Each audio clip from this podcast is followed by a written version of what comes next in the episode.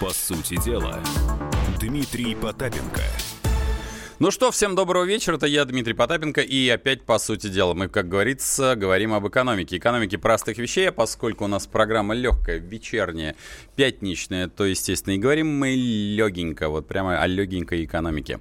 И всегда напоминаю, ставьте напоминалочку. Если кто забыл, у нас, как всегда, работает WhatsApp 967-297-02. У нас 4 темы. Четыре черненьких, чумазеньких чертенка. Темы, которые касаются здесь и сейчас тебя лично. Да-да, дорогой мой радиослушатель. Итак, э, новость номер раз. Э, она звучит так, я ее заглавил почему на проклятой буржуине компании держатся за пожилых работников, а у нас их выталкивают. Ну, это, конечно, понятно, речь идет о том, что сейчас э, протолкнули, будут проталкивать уголовную ответственность для работодателей, чтобы они не увольняли э, пожилых к чему это приведет. Но так-то можно лапки потереть, особенно мне тут уже скоро как раз типа я на пенсию, и вот, вот фиг вы меня уволите. Ага, сейчас. Мне кажется, что произойдет нечто другое, но об этом новости номер раз мы поговорим. Новость номер два. Вы знаете, она, она заглавлена так. Хотите дорогу без колдобин, скидывайтесь сами. В одном из районов, да, в единый день голосования в одном из районов э, люди сделали референдум по самообложению. 200 рублей, чтобы добавить самим себе в виде налогообложения, просто чтобы обустроить кладбище. Потому что местные власти не справляются. О чем это говорит? А вот это как раз очень и очень важный момент. Самоорганизация и местное самоуправление – штука хорошая.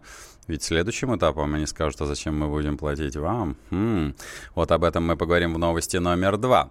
Ну, новость номер три всех однозначно порадует.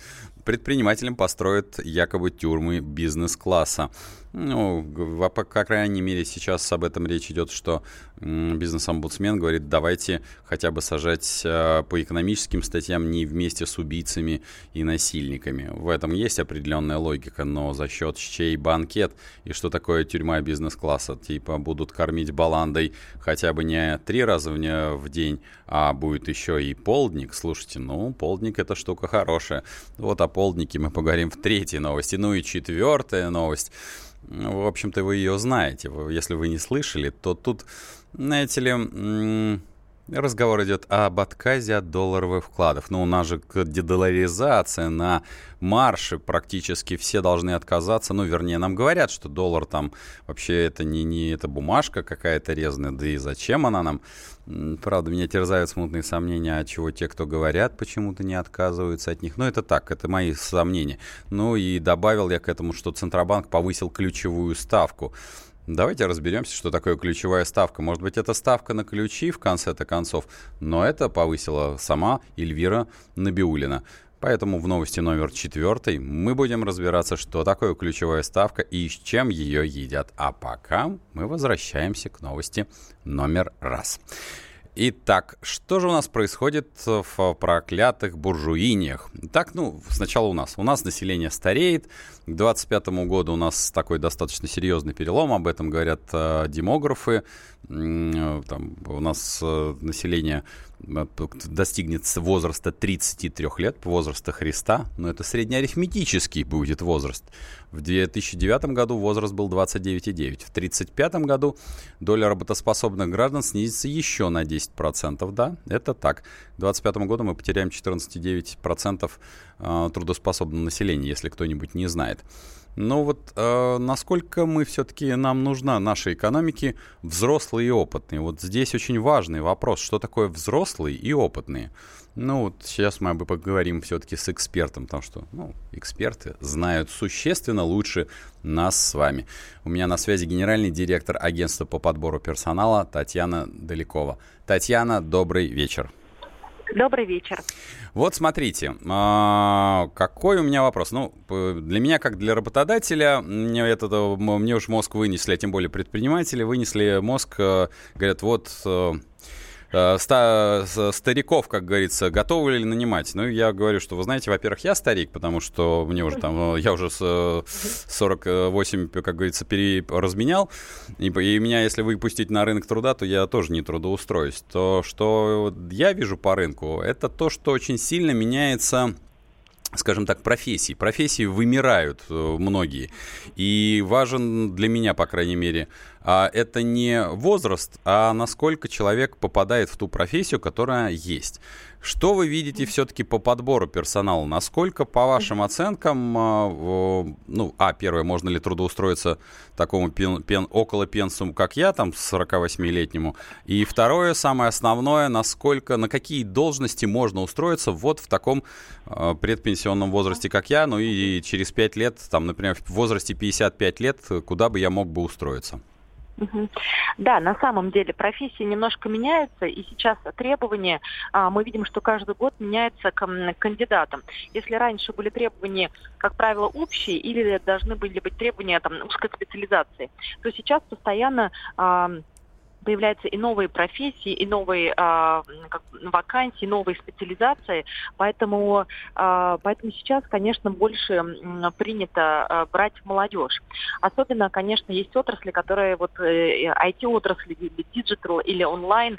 Вот здесь, конечно, хотят молодежь, которая постоянно обучается и которая работает вот, вот в отрасли рекламы, а, продвижения, продаж, онлайн-рекламы, а, программирования.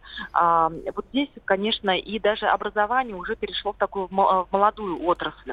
Если раньше образование, наоборот, искали постарше педагогов, то сейчас и технологии, и эм, позволяют э, работать и учиться в онлайн-формате, здесь как раз требуется молодежь. Но нельзя забывать, что есть такие профессии, где наоборот с удовольствием берут людей после 45-50 э, людей к пенсионному возрасту. Это как раз, э, я вам хочу сказать, журналистика, поэтому здесь вы можете быть спокойным. Ой, вот, в этом проблема, понимаете, Татьяна. У меня, я же инженерка, я же инженер-конструктор-технолог, я у журналистов просто, понимаете, я вот врываюсь обычно в эту студию и отбираю у них просто микрофон, а они, поскольку я крупный, не, люди, не привыкшие к физическому труда, тут вы не представляете, какие здесь рубки. Здесь просто комсомольская правда мучается со мной. Но что делать?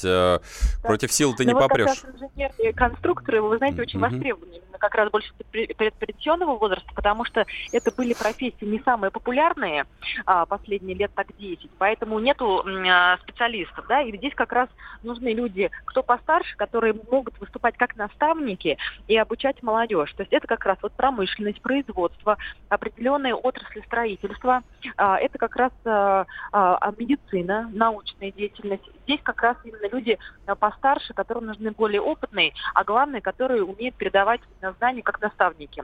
А, да, мы видим, что уровень зарплаты становится меньше процентов на, ну, на 30, чем угу. а, там, там, 30-35-летним, да, но и все-таки больше, наверное, менее а, жесткие требования к таким специалистам. То есть их уже рассматривают как менторов, наставников для этих отраслей.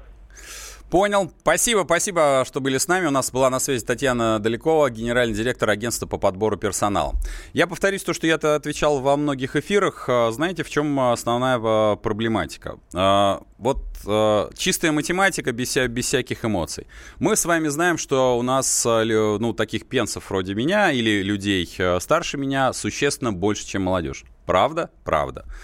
При, при этом мы с вами точно знаем, что есть куча видеоблогеров, которые зарабатывают миллионы. Знаем? Знаем. Скажите, пожалуйста, назовите хотя бы топ-5 блогеров старше 55. Таких нет. А к чему я это веду? К тому, что каждые 7 лет вымирает профессия, практически полностью вымирает профессия. И вот на вот мой YouTube-канал, на котором почти 280 тысяч подписчиков, этот навык, который 10 лет назад мне не был нужен. Он и сейчас мне не нужен для профессиональной истории но он, тем не менее, есть. Поэтому, вот, на мой взгляд, важен не столько возраст, а умение все время переобучаться. И это, конечно, очень непростая задача. И когда мы говорим, как трудоустроить наших э, людей, пенсионных и пенсионных людей, в первую очередь нужно обучать, обучать, обучать. Это целая программа, трехступенчатая. Об этом можно говорить просто часами. Ну, я думаю, что имеет смысл послушать какую-нибудь прекрасную песню, которая скажет нам о наших стариках лучшее. Дорогие мои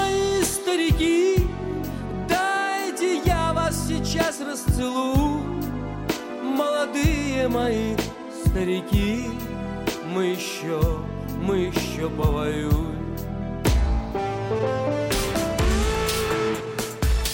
По сути дела, Дмитрий Потапенко – Рецепт приготовления лучшего утреннего шоу от Михаила Антонова и Марии Бачениной. Это очень просто. Берем главные темы из интернета.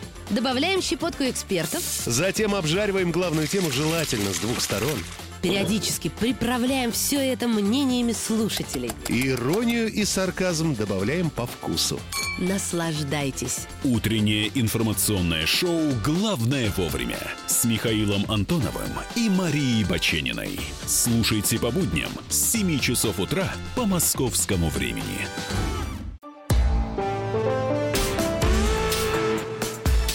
По сути дела, Дмитрий Потапенко – ну что, мы продолжаем, да, по сути дела. И э, многие тут, э, да, напомню, 967-297-02. Э, мы общаемся в прямом эфире. Я чит- зачитываю ваши сообщения. Да, вот мне пишут, благодаря за то, что я был прав по поводу 70.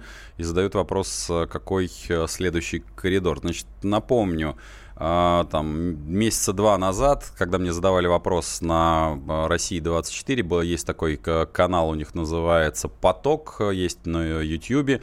А, мне в эфире, когда был курс, по-моему, 62-63, э, там девушка милая, с которой мы уже взаимодействуем, наверное, несколько там лет, э, когда еще курс был там 40 там с чем-то или 30, я уже не помню.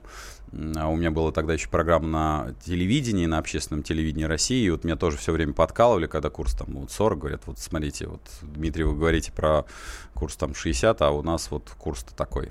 Я им сказал, что, ребята, это просто до осени сделаем все. Значит, 67 мы протестировали, следующий э, у наших властей э, курс этот на 71-74. Является ли это экономическим обоснованным? Нет, не является экономически обоснованным. Они решают свои локальные задачи, поэтому вот так оно и есть. Ну, я всего лишь говорю, чем, чем могу, помочь я вам ничем не могу, кроме того, что вот немножко хоть вы понимали, какой будущее.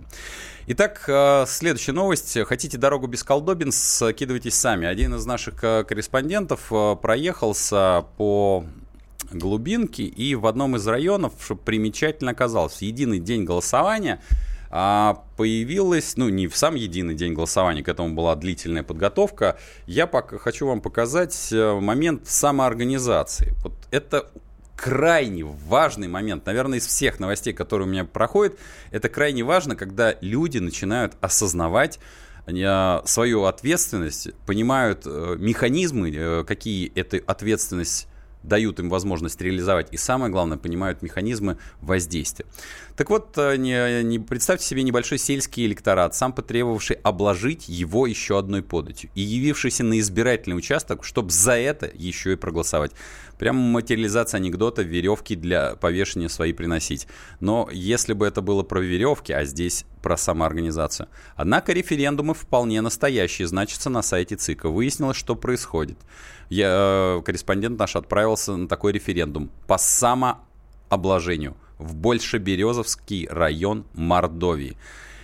Что звучит в этом э, бюллетене? Согласны ли вы ввести на территории Шугуровского, извините, если я неверно поставил ударение, сельского поселения в 2018 году разовые платежи в размере 200 рублей на каждого совершеннолетнего жителя на расходы по благоустройству поселения? Вот что написано э, в, в этом референдуме. На что же люди скидываются? А скидываются они не на какие-то абстрактные вещи.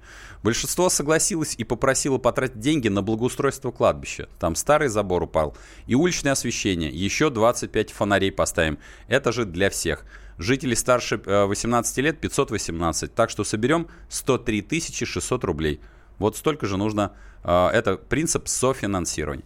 А теперь я хочу поставить вам как раз нашего корреспондента, который нам записал этот синхрончик у нас Алексей Овчинников, корреспондент отдела экономики «Комсомольской правды». Прошу. Есть местные поселковые администрации, поселения, бюджеты которых достаточно скудны. Они зависят всего лишь от трех налогов местных НДФЛ, земельный и имущественный. И вот тут получается, что для того, чтобы территория функционировала нормально, им нужно там миллиона два в год.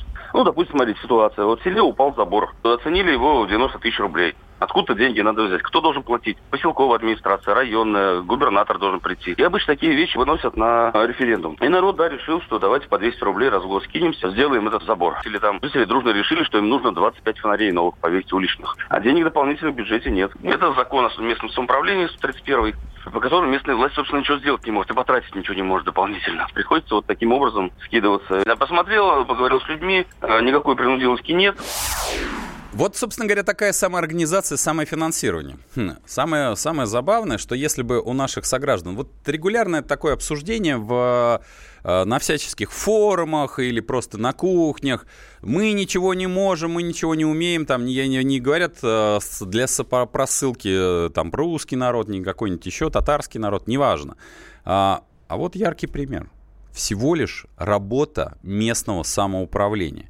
Знаете, основная какая здесь проблема в этом а, за том, что если заработает местное самоуправление? Следующее, что произойдет после того, как люди начнут а, заниматься самофинансированием, они начнут задавать очень неприятные вопросы. А зачем нам НДФЛ? А зачем нам поселковый, э, не знаю, там какой-то сельсовет города? И именно поэтому Сейчас уничтожается местное самоуправление. В, любой, в любом виде. Вот в любом виде. Нет, не, это многие говорят, ну вот это же приведет там, к, к распаду страны. Почему это приведет к распаду страны? Что если люди будут самоорганизовываться, собирать вместо того, чтобы отчислять в какие-то, на какие-то верха непонятные деньги, непонятно на что, на, сам, на 55 самых красивых зданий пенсионного фонда, а будут сами скидываться и поставят себе забор, поставят себе 25 фонарей, дорогу проложат. Где работаешь, там и платишь. Самый яркий пример. Вот она, она есть что, что такое, вот оно такое самоуправление местное. Именно поэтому его все боятся. Местного самоуправления. И знаете что? Закон о местном самоуправлении – это один из самых э, таких жестких и действенных э, законов нашей страны. Он действует. Другое дело, что им надо уметь пользоваться. Да, кстати, напомню, поскольку 967-297-02, я хочу, чтобы вы высказали свое мнение. На самом деле, может ли э, местное самоуправление действительно самоуправиться? Или все-таки нам нужна какая-то там федеральная, вот, э, федеральная начи- начинка, которая вот обязательно должна нам сказать, вот действуем так, потому что я так сказал, потому что мне там, э, например, из какого-нибудь Екатеринбурга виднее, чем что происходит в Екатеринбургской области. Но мы, святой это Москва. Москва всегда же знает лучше. И причем я так говорю, я москвич в четвертом поколении. 8 800 297 02. У нас есть звоночек. Эльдар, добрый вечер, слушаю вас. Алло, да. Здравствуйте. Добрый. Вечер. Добрый. Вот часто говорят, типа, что бы ты делал, если ты был бы президентом? Так? А, да. Ну, даже при, при советской власти был, э, такая была программа «Если б директором был бы я». Ильдар, вот на ваш взгляд, сможем мы... Э, с... Почему вот мы каждый раз говорим, что власть это что-то такое сакральное, и что вот мы, простые люди, не сможем с этим управиться? А, а вот я, например, э, что меня смущает? Вот, например, у жителей Красногорска появился, я считаю, лучший кандидат, э, просто лучший депутат. Это борец, это просто борец за все сущее. Э, вот Монсон. Он вот просто, наверное, будет отстаивать. А, почему, на ваш взгляд, мы разве не можем сами бороться за свои права? Ильдар, да, слушаю вас. Можем мы сами управиться, даже не за свои права, бог с ним, да хотя бы э, просто управиться со всеми хозяйственными делами именно на уровне самоуправления? Ну, все тут решает администрация, и все подчиняются администрации. А, Я... А, а если бы, Ильдар, пофантазировать, и администрации бы не было, на местном уровне, неважно, там, деревни, дома и всего остального, на ваш взгляд, могли бы люди сами управиться? Сами управиться? Ага. Без какого-то э, там верхнего ока? Могли бы, конечно. Ага. Но что мешает? Или что? Или это было бы плохо, на ваш взгляд? Было бы лучше даже, если бы на месте. Ага, понял. Спасибо, Ильдар, что были с нами. Ну вот э, мнение, кстати, 967-297-02, вы можете ск- сказать мне свое мнение. Насколько вы считаете местное самоуправление лучше централизованного какого-то верхнего, ну не знаю, там вот откуда-то издали. Вот это меня все интересует, ваше мнение. 967-297-02. Причем возьмите на уровне города, вашего города, неважно, большой он, маленький. Вот порассуждайте на эту тему. 967 200 297-02. Я, кстати, э, когда читал эту новость, мне она действительно очень, э, очень сильно понравилась. Вот они пишут, что после войны на танцы ходило 20 человек, сейчас 15. И они хотят реорганизовать всю эту историю. Они хотят, чтобы у них была возможность это. И я за местное самоуправление. Ну, а это, по сути дела, с Дмитрием Потапенко. Никогда не переключайтесь. И сейчас будет замечательнейшая музыка. дороги, пыль это туман, холода, тревоги, да степной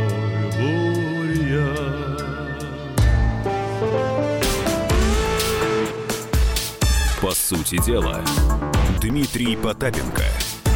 Садомиты, извращенцы, моральные уроды. Они повсюду. Но у нас есть он, Виталий Милонов. Потаскушки и либеральные сетевые хомячки. Закончилось ваше время, наступает наше время, наступает программа «Депутатская прикосновенность». Будет жарко, а возможно и больно. Программа «Депутатская прикосновенность» с Виталием Милоновым.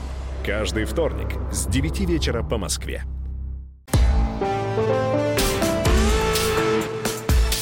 По сути дела, Дмитрий Потапенко – ну что, мы продолжаем. Продолжаем. Новость такая красивая, вернее, она так и заглавлена. Это все-таки искусство заголовка потрясающее. Предпринимателям построят тюрьмы бизнес-класса. Ну, хоть что-то бизнес-класса.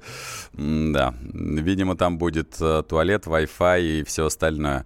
Как в одной э, юмореске, которую делала, по-моему, уральские пельмени, что ли, делали, когда как должен сидеть Улюкаев, что они там, он выезжает на сцену прямо на Сигвей. Просто была красота. Ну, а теперь все-таки к сути вещи. А, уполномоченный по правам предпринимателя Борис Титов а, предложил а, в СИНу рассмотреть вопрос о том, чтобы предприниматели по, или при, те, кого осуждают или привлекают по экономическим статьям, не сидели вместе с уголовниками э, и наркоманами, насильниками. То есть, чтобы это была, скажем так, отдельная история история, связанная с содержанием под стражей в СИЗО и, соответственно, на зонах. Причем государству даже не придется тратиться на строительство новых изоляторов. Эм, некоторые высказывают мнение, что бизнес будет готов сам скинуться. Вот это будет интересно. Но это говорит что? Это говорит э, о том, что такая история все-таки обсуждается. А я хотел бы услышать от вас, э, моих радиослушателей, прежде чем я с экспертом сейчас буду обсуждать, а я вот задал бы вам вопрос, дорогие мои радиослушатели, 967-297-02. А, ну, сидят у нас много. Сидит у нас около миллиона человек. И э, вопрос очень простой. Хотели бы вы, чтобы появились частные тюрьмы? Потому что вот именно э, исполнение наказаний. Э, рассмотрите все плюсы и рассмотрите все минусы. Естественно, будет такой минус, э, все его обычно говорят, что вот туда будут проноситься мобильные телефоны, там, не знаю, девчонок приводить хочется сказать, в обычных тюрьмах это и так происходит. Так вот, вы за частные э, систему исполнения наказаний? Да, по тем же самым стандартам, по которым существует сейчас э, тюрьма. Или против. 967-297-02. Я хочу, чтобы вы э, очень аргументированно это расписали. Благо, WhatsApp и Viber позволяет. А я пока обсужу с моим экспертом именно э, эту инициативу по тому, чтобы содержать э, тех, кто подозревается в экономических преступлениях отдельно от э, тяжких преступлений по разным причинам. У меня э, хочу услышать именно мнение эксперта. У меня на связи ответственный секретарь общественной наблюдательной комиссии Москвы Иван Мельников. Иван, добрый вечер. Добрый вечер.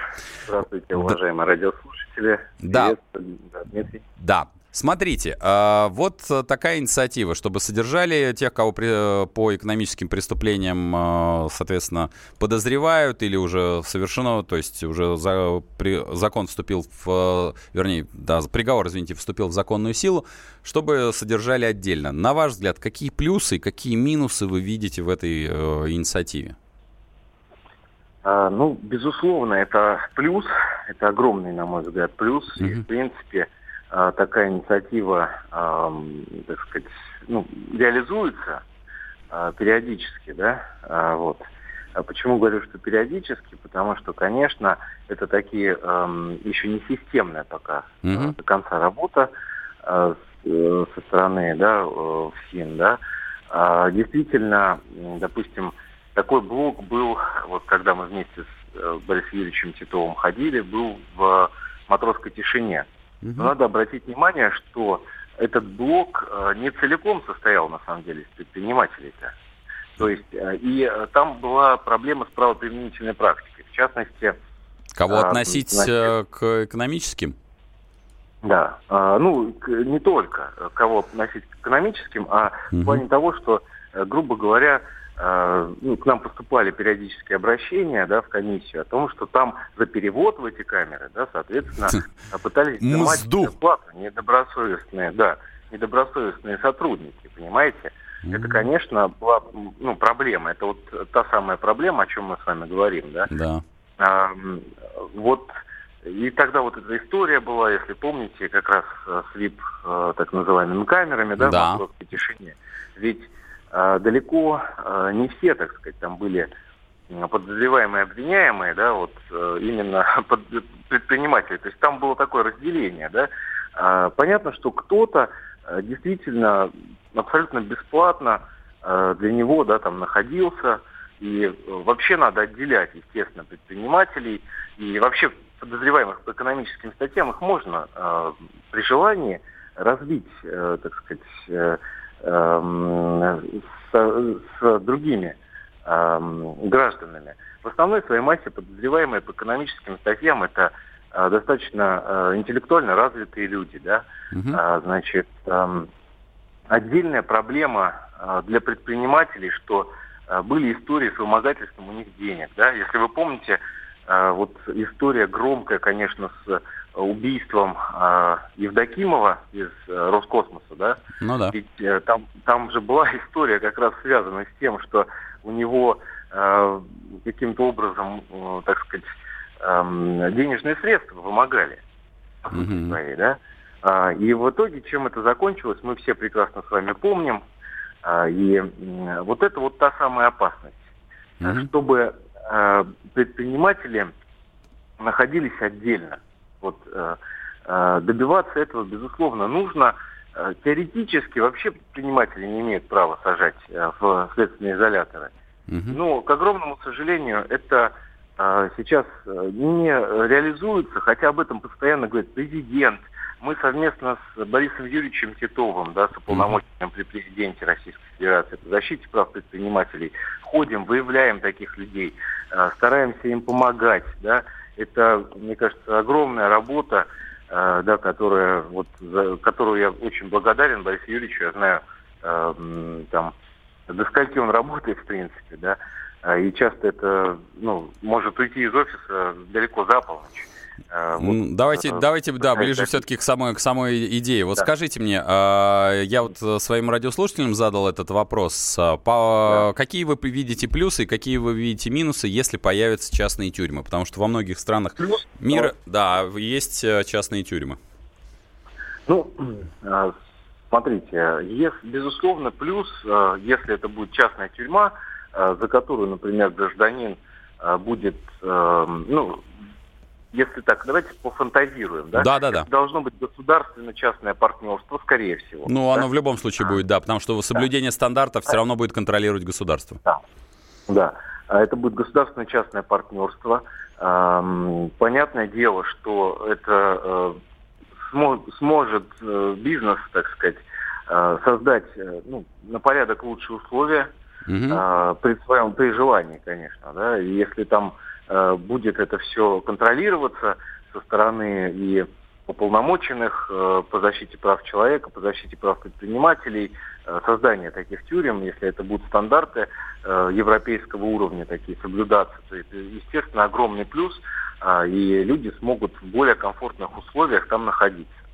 А Охрану таких э, мест, естественно, должны э, должно организовывать, ну, должна организовывать Федеральная служба исполнения наказаний. Ну, потому что, э, поймите, э, если это будут делать не все-таки не государственная структура, то в этом случае а, мы можем получить обратный эффект. Да, когда вот эта вот э, составляющая, так сказать, с э, проносом телефонов и э, там, так сказать, другими вещами, она может зашкалить.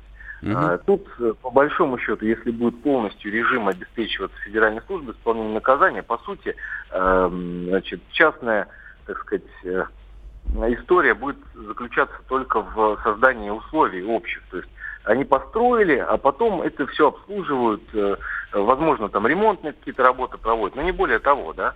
Все остальное, э, это также будет СИН заниматься, и никаких проблем я не вижу абсолютно. Понял. А, минус, э, минус, вот я говорю, что это mm. могут быть злоупотребления, если это не будет э, контроля. Mm-hmm. Э, минус – это вот эта история, да, с которой нам нужно очень э, активно бороться. Это, в частности, Э, не допускать, э, так сказать, э, злоупотреблений со стороны недобросовестных сотрудников, всевозможных, так сказать, решал, ну, которые понятно. там будут, да, пытаться там всячески это все, так сказать, ну, коррупционную какую-то составляющую развивать в этом во всем, а также мошенничеством заниматься. Вот это, это, конечно, вот э, такое, такая история. Но если это будет полностью подконтрольно, я не вижу в этом ничего вот э, проблем, проблемного. Будет точно так же, но построит просто э, частная, так сказать... Компания, э, ну да. Да, частная компания, грубо говоря. Ну и там люди будут платить за это, да, mm за то, что будут сидеть в более... Э, Комфортном условии. условии. Да они будут платить, получается, ну вот, вот этой вот частной, государственно-частному партнерству, то есть и государство будет получать деньги, и э, бизнес будет получать деньги, ему это будет отбиваться. Ну вот э, такая, такой же принцип, как созданием платных дорог, mm-hmm. э, да, то есть вот э, примерно такая. Понятно. История. Спасибо, спасибо. У нас на связи был Иван Мельников, ответственный секретарь общественной наблюдательной комиссии Москвы.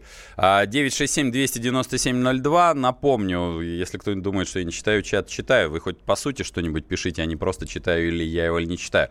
Что пишут у нас? Однозначно нет. В Европе и Америке все тюрьмы имеют несколько блоков, в зависимости от степени преступления. А это лишний способ отъема денег у населения и улучшения условий для самих чиновников. Но вообще, честно могу сказать, что Наши тюрьмы, даже самая последняя простая тюрьма, имеет тоже несколько блоков. Разные продолы это называются. И, степень, и от степени преступления, и перевод в, у нас в камеру, из камеры в камеру тоже имеет стоимость, где камера более населенная, она, соответственно, да, туда сбрасывают, у кого нету ресурсов. Если ты предприниматель, давайте вам сделаем VIP-условия, вдруг вы не все отобрали, где вы сможете покупать все, что вы хотите. Кроме того, у США есть беда с частными тюрьмами, где заключенные являются бесплатными рабами, которые тюрьмы используют как хотят, в том числе и устраивают их провокации для продления срока. Рабы везде в почете. Боюсь, что это вы сейчас только что про российские тюрьмы и рассказали, поэтому я все читаю. Егор, джентльмен удачи. Украл, выпил в тюрьму. Украл, выпил в тюрьму. Романтика.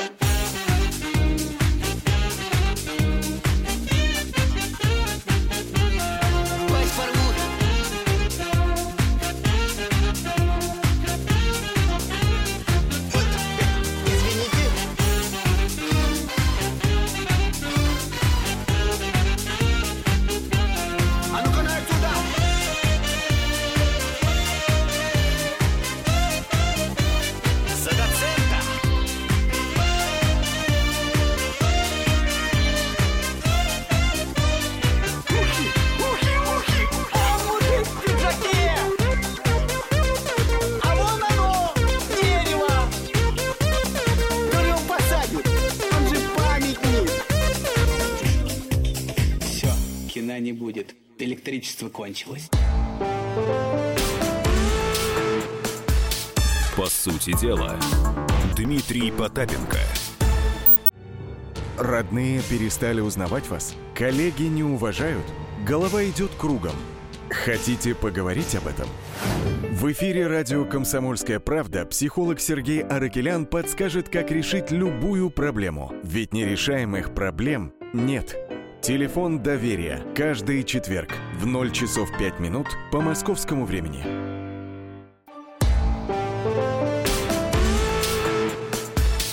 По сути дела, Дмитрий Потапенко.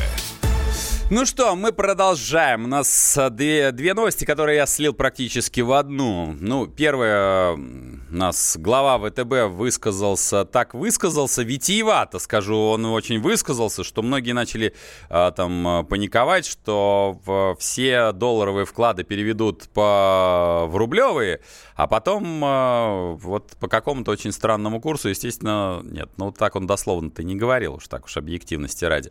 Но, тем не менее, у нас регулярно регулярно возникают мысли о дедоларизации. И, кстати, вот э, тут было одно из сообщений, оно убежало, потому что вы пишете вы много на 967-297-02. Огромная просьба только писать там не АУ, там, я понимаю, что очень хочется покричать АУ. Если вы писали по содержанию, э, хорошие содержательные э, смс то бишь сообщения, не убегали бы у меня вниз, и я бы их вспоминал бы лучше. Так вот, э, э было одно сообщение, что там патриотизм определяется наличием или отсутствием валютного счета. Мне кажется, что вот как вам распоряжаться, вам лично, вот какого бы ни было ли вы там а, отношения к экономике, вот я или кто-то другой, а тем более государство не имеет права залезать вам, в чем вам хранить ваши денежные средства. Да хоть в э, мексиканских тушканах. А вот по поводу дедоларизации, это такая вещь, такая очень забавная. Нам, когда регулярно рассказывают, говорите, а давайте мы будем рассчитываться с какой-нибудь Буркина-Фасой нашими, эм, ну вот нашим, нашим рублем. Скажите, вы кто не помнит в Буркина-Фасо какая валюта-то? Ну вот ради приличия. Вот, э, а, и какой, какой у вас будет курс? Вот вы всегда задумываетесь, какой будет курс и почему вы его будете пересчитывать. Ну вот первое это вот а, дедоларизация, а второе Центробанк повысил ключевую ставку и вот искусство заголовка и рубль сразу резко укрепился. 67 рублей он стал стоить, ой, сто, доллар стал стоить 67 рублей. Резко, а до этого он был 62. Ну, насколько он резко. Но у меня есть люди, которые разбираются в этом существенно лучше, и мы сейчас поговорим об этой тенденции. У меня на связи экономист Сергей Александрович Хистанов. Сергей, добрый вечер. Здравствуйте. Ну вот э, смотрите, я, я э, существо тупое, как вы знаете, мы с вами часто в эфирах пересекаемся. Вот, например, э, у меня есть предприятие, которое хочет что-то производить, но хочет рассчитываться с другим предприятиями хвостиками от, от крыс. А другое предприятие мне говорит, что оно будет со мной рассчитываться, там, например, ушками от этих, как его, кроликов. Правда, весь рынок работает, ну, в какой-то другой, там, в, например, в долларе. Как вам кажется, вот как, как нам теперь с этим предприятием же выжить? Потому что вот у меня хвостиков от крыс много, а вот у того предприятия много вот э, этих там ушек от э, кроликов. Что нам теперь делать? Мы тут вроде, мы тут самостийно, тут вот машем этими, я могу этими крысиными хвостиками всех закидать. Что делать-то нам? Вот с точки а. зрения экономиста вас, вот давайте. В качестве примера э, крысиные хвостики, это, конечно, немножко экзотично, но будете смеяться. Э, на Алтае там, ну, долгие столетия валютой были ракушки каурида. О. Вот. Только за ракушки каури алтайцы продавали пушнину.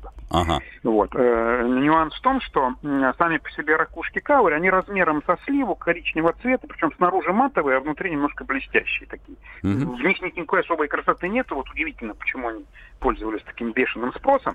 Э, но, тем не менее, вот они говорили, что пушнину вот только за эти ракушки, а золото можете себе оставить, не нужно нам. Вот. И э, купцы вынуждены были, причем главная трудность была не в стоимости ракушек, да, а в стоимости доставки, потому что э, вот ну, сейчас дороги построили, а еще лет сто назад э, это были такие вьючные тропы, вот, э, Бьются одним словом, я так да, понимаю. поэтому доставка стоила гораздо дороже этих ракушек. И тем не менее они вот требовали, а те, кому нужны были, нужна была пушнина, как бы доставляли. Но за все в этой жизни нужно платить в том числе за желание рассчитываться какой-то экзотикой. Угу. Поэтому э, Соответственно, при, э, при тому, кто требовал вот оправдать строго в, в ракушках каури, приходилось мириться с тем, что доставались ему эти ракушки с достаточно большой наценкой за транспортировку и так далее и тому подобное. Пере, при, переходя к расчетам в национальных валютах, важно понимать, почему валютой контракта Угу. Вот у самых разных стран, даже тех, которые Америку терпеть не могут, служит доллар США. Э, по очень простой причине. Не потому, что, он, что им сильно Америка нравится, да, а просто потому, что на длительных промежутках времени его стабильность и возможность купить за него какие-то другие товары, ну, наверное, из существующих валют самая лучшая. Вот евро еще молодая валюта, поэтому ее трудно сравнивать с долларом США, ей просто лет мало. Да. Мгм. Вот. А в общем-то э, какой-то особой альтернативы у доллара США и нету. Вот, э, поэтому, если мы будем настаивать, допустим, вот мы продаем нашу нефть только за рубли и все. Вот, мы можем так поступить, да. Вот, э, часть наших покупателей просто откажется ее покупать. Мгм. На рынке, э, ну, не такой большой, но выбор есть, да. Вот. А часть скажет, ну хорошо, ладно, за рубли так за рубли. Но поскольку рубль колеблется, а мы сами видели недавно, как он колебаться может, да, э, то, соответственно, вы нам скидочку на размер этих колебаний дайте. И тогда Мгм. мы вам за рубли, ради бога, да. Кстати, мало кто знает, в Лондоне есть отли- довольно большой рынок торговли э, рублей за доллары, за евро и так далее. Причем были времена, когда там объем торгов даже больше, чем в Москве был. Вот. Э, И поэтому нам придется просто мириться с тем, что с нами рассчитаются рублями. Но нам придется компенсировать, есть такое понятие, премия за риск. Мгм. То есть это риск того, что вот за время, пока мы с вами контракт заключили, рубль, не дай бог, там вырос или сильно укрепился на э, значительную величину. И, и, естественно, никто на себя эти риски брать не захочет. Нам придется им вот эту вот страховку от рисков колебания рубля вот заложить в цену, то есть дать скидку, которая это компенсирует. Ну, посмотрите, как рубль там с начала года по настоящее время, какие чудеса на виража выписывал, да. Э, Это очень существенная страховка. Да, но это, по сути дела, скидка за товар. То есть вы будете продавать свой товар, но дешевле там на 10, 15, 20, Скидка 30. будет равняться такому понятию, как Риск. премия за риск. Да. А сколько там это получится, это одному богу известно. Ну, сейчас, я думаю, меньше, чем процентов 20 никто не согласится. Согласен, согласен. А Центробанк повысил ключевую ставку. Ну вот опять-таки, я, я, я существо тупое. Ключевая ставка это что? Ставка на ключи? Это ставка, под которую с соблюдением множества формальностей, которые я даже не буду пытаться в эфире Не говорить, надо не материться, мы тут, тут женщины и может- дети. Может э, брать в кредит деньги у Центрального банка. Мгм. А почему укрепился при этом э, рубь? Относи- вот, Смеяться будете отнюдь не от того, что ставку повысили. да я-то не буду, я, я же существо тупое, мне, мне тут что смеяться-то? Э, Я тут, Смотрите, ну, да. дело в том, что теоретически, вот если взять любой учебник по экономике и так вот его бегло прочитать, то там будет написано, что при повышении э, ставки, ставки э, валюта укрепляется, а при, при снижении ставки она ослабевает. Формально это верно, с этим никто не спорит. Но речь идет о достаточно существенных изменениях. Вот для рубля и той ставки, которую вот мы имеем, четверть процента, на которую изменили, это очень небольшая величина. Мгм. Вот. Но э, вот этим ходом, вот в чем-то это, м, этот ход, если, если можно так Назвать. выразиться, является гроссмейстерским ходом. Да. Э, Потому что он на самом деле, э, вот, на мой взгляд, сделан был очень рационально и самое главное вовремя. Центробанк годами, если быть точнее, с 2012 года э, продвигает нам идею политики таргетирования инфляции. Ох, Сергей, об этом мы поговорим. Давайте, извините, что перебиваю в следующей части, ну, то бишь уже в следующей, наверное. А сейчас лучшие песни, которые, как они делают для себя хорошо. А я желаю вам отличной пятницы и отдохните. Это Валш Дмитрий Потапенко. До встречи в следующую пятницу. Пока.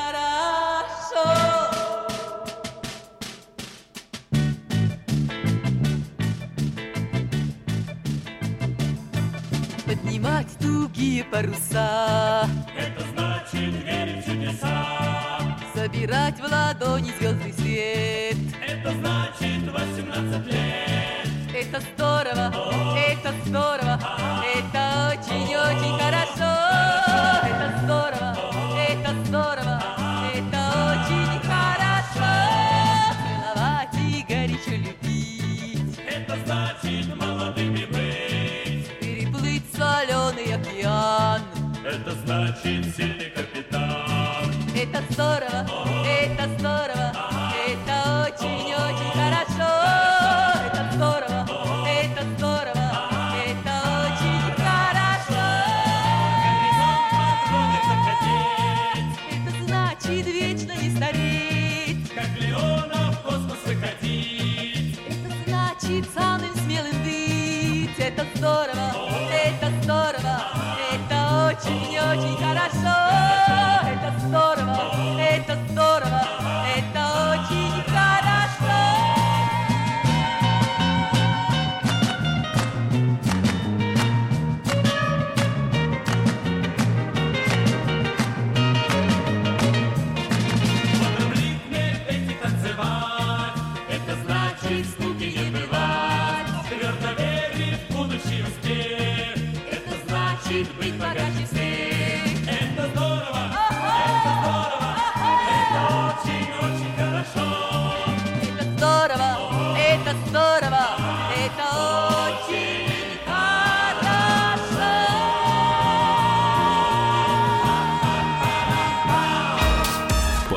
Дела, Дмитрий Потапенко. Радио «Комсомольская правда». Более сотни городов вещания и многомиллионная аудитория. Хабаровск 88 и 3 FM. Тюмень 99 и 6 FM. Кемерово 89 и 8 FM. Москва 97 и 2 FM. Слушаем всей страной.